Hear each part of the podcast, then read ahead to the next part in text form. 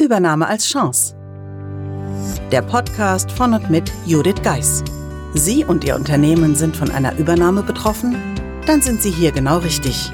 Judith Geis, die Expertin für US-amerikanische Übernahmen im deutschsprachigen Raum, teilt mit Ihnen wertvolle Tipps und Tricks und zeigt Ihnen, wie Sie diese Veränderung für sich und Ihr Unternehmen nutzen können.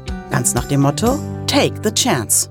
Hallo und herzlich willkommen zur heutigen Folge des Übernahme als Chance Podcasts. Heute habe ich mir einen Gast eingeladen, denn es soll heute gehen um das Thema Recruiting, Deutsch versus Amerikanisch. Und der Thomas Klauder hat dazu einiges zu sagen.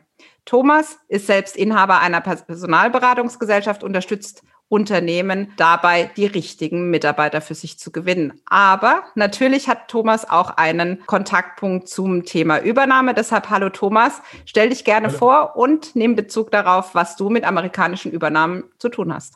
Ja, hallo Judith und hallo liebe Zuschauerinnen und Zuhörer.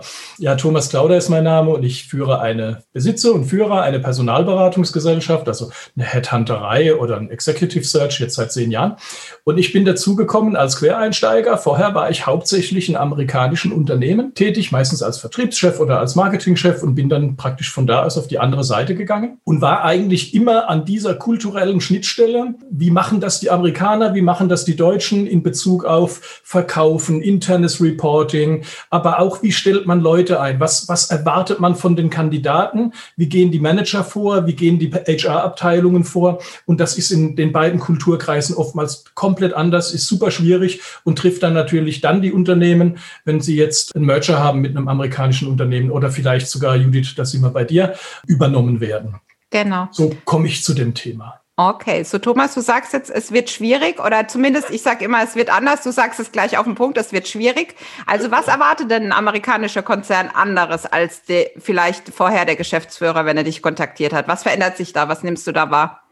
Also die Zuschauer mögen mir, mögen mir gestatten, dass ich sehr stark auf den Punkt komme und sehr stark akzentuiere, einfach um deutlich zu machen, wo die Herausforderungen sind. Es geht ja um Recruiting, es geht um die Lebensläufe und die Kompetenzen der Menschen. Fangen wir vielleicht mal bei, bei so einem Lebenslauf an und die unterschiedlichen Herangehensweisen in den beiden Ländern. Wie gesagt, ist ein bisschen zugespitzt, so, der Deutsche schreibt seinen Lebenslauf und würde damit am liebsten zum Bürgermeister gehen, um sich zu beglaubigen lassen, dass alles stimmt, was drin steht. Der Amerikaner schreibt seinen Lebenslauf und kreiert ein bombastisches Verkaufsprospekt, was für ihn spricht. Dabei ist die Akkuratesse gar nicht mal so wichtig wie die Wirkung, die der Lebenslauf auf den Leser erzielt. So, und das sind schon mal zwei fundamentale Unterschiede, weil der, wenn der Lebenslauf dann ankommt, dann ist, hat ja auch der Leser eine gewisse Erwartungshaltung. Das heißt, der deutsch geprägte Recruiter oder Personalverantwortliche, Leser, der guckt in den Lebenslauf und schaut nach Lücken und ob auch alles stimmt und ob, und ob so die Zeugnisse dabei sind. Sind die Zeugnisse dabei? War irgendwo eine Lücke? Warum ist da eine Lücke? Du, du, du.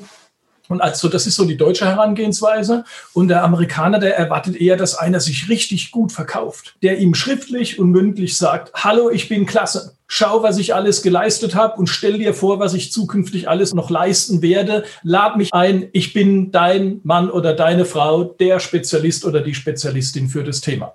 So, da entstehen natürlich ganz andere Erwartungshaltungen. Dann das nächste ist, dass wir in Deutschland so die Vorstellung haben, dass man bei einem Unternehmen lange bleibt, dass man Kontinuität hat, Kontinuität auch walten lässt und dass die gut ist und richtig ist. Ja, in, in unserem Dialekt gesagt, wenn einer, wenn einer mal in zehn Jahren dreimal die Firma gewechselt hat, dann ist der Verdacht groß, dass der nichts taugt ja, dass man so einen Menschen nicht gebrauchen kann. Bei Amerikanern ganz anders, ganz anders, weil die verstehen einen Wechsel als eine irre steile Lernkurve. Und ein Mensch, der in zehn Jahren fünf Firmen sieht, wird als viel wertvoller, dynamischer, flexibler, breiter aufgestellt, insgesamt als kompetenter und attraktiver empfunden. So, und jetzt kommen wir zu dem Punkt. Nur diese beiden fundamentalen Herangehensweisen. Wenn jetzt der amerikanische Vizepräsident seine deutsche HR-Abteilung, also die Personalabteilung, fragt, wie es denn mit dem Einstellen so läuft, dann haben wir hier schon mal einen totalen Cultural Clash. Ja, die, äh, da werden dann aus Sicht des Amerikaners Leute eingestellt, die hätte er nie eingestellt. Und er, und er denkt sofort, hey, die lokalen Personaler, die erzählen mir was. Die verstehen ja gar nicht, wie es geht. Und dann kommt er mit einem Ansatz und würde das seinen, seinen deutschen Niederlassungen überbraten, den die wieder nicht verstehen. Und wenn man diesen kulturellen Unterschied nicht versteht, dann wird es super hart. Das ist definitiv so. Also gerade die ja. klassische Personalerin, der klassische Personaler, der dann sagt, der, der mischt sich plötzlich so ein. Und das ist oft auch ein Grund, dass er sich einmischt, weil der Prozess so unterschiedlich ist. Oder aber im ganz knallharten Fall, wenn ihm einfach die Profile, die dann bei ihm landen, nicht gefallen. Das heißt, genau. die deutsche Seite hat vielleicht Kandidaten aussortiert, die er gerne gesehen hätte. Genau. Aber nichtsdestotrotz, wir haben ja nicht nur die Bewerbung an sich, sondern wir haben ja auch dann das Gespräch, du hast es so schön gesagt, mit Verkaufsprospekt. Also da auch für die Bewerber und Bewerberinnen, die sich bei einem amerikanischen Konzern bewerben. Da ist es meist ja auch dann je nach Position mehrstufig. Das heißt, man kommt dann von der klassisch deutschen Welt irgendwann dazu, dass vielleicht in Europa oder in den USA jemanden auch noch, sag ich jetzt mal, erleben will in einem Gespräch. Und das Gespräch läuft ja dann eigentlich auch anders ab, oder wie siehst du das? Es läuft auch völlig anders ab, ja. Denn in Deutschland wird typischerweise der Kandidat so auf seine auf seine Authentizität gecheckt, es wird darauf gecheckt, es, es wird gecheckt, was hat der oder diejenige alles getan und wie war das und warum hier eine Lücke und warum sind sie da weg und dahin. Das sind so die typisch deutschen Vorgehensweisen, die eingeschliffenen. Und das will der Amerikaner eigentlich gar nicht. Der Amerikaner will über die Zukunft sprechen, über Ideen sprechen. Ähm, Amerikaner will auch Enthusiasmus sehen. Ja, und diese, diese unbedingten Willen zum Erfolg. Amerikaner wollen auch Team Spirit sehen, dass man dazugehören will. Und wenn die das nicht spüren, sondern erleben einen Deutschen, der darauf achtet, dass alles, was in seinem Lebenslauf steht, stimmt, dann kommen die nicht zusammen.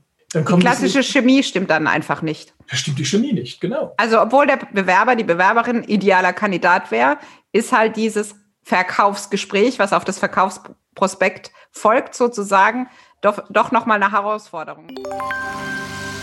Da Sie es gewohnt sind, dass die Podcast-Episoden etwas kürzer sind, unterbrechen wir hier das Interview mit Thomas Klauder und setzen es nächste Woche fort. Ich freue mich, wenn Sie wieder einschalten und wünsche Ihnen jetzt einen schönen Tag. Buchen Sie jetzt ein Mentoring mit Judith Geis, egal ob als Mitarbeiter, Führungskraft oder Team. In einem individuell auf Sie zugeschnittenen Mentoring erhalten Sie wertvolle Tipps und Hinweise, wie Sie sicher durch die Zeiten der Veränderung kommen. Schauen Sie vorbei auf thebridge-online.com/mentoring. Den Link finden Sie auch in den Show Notes.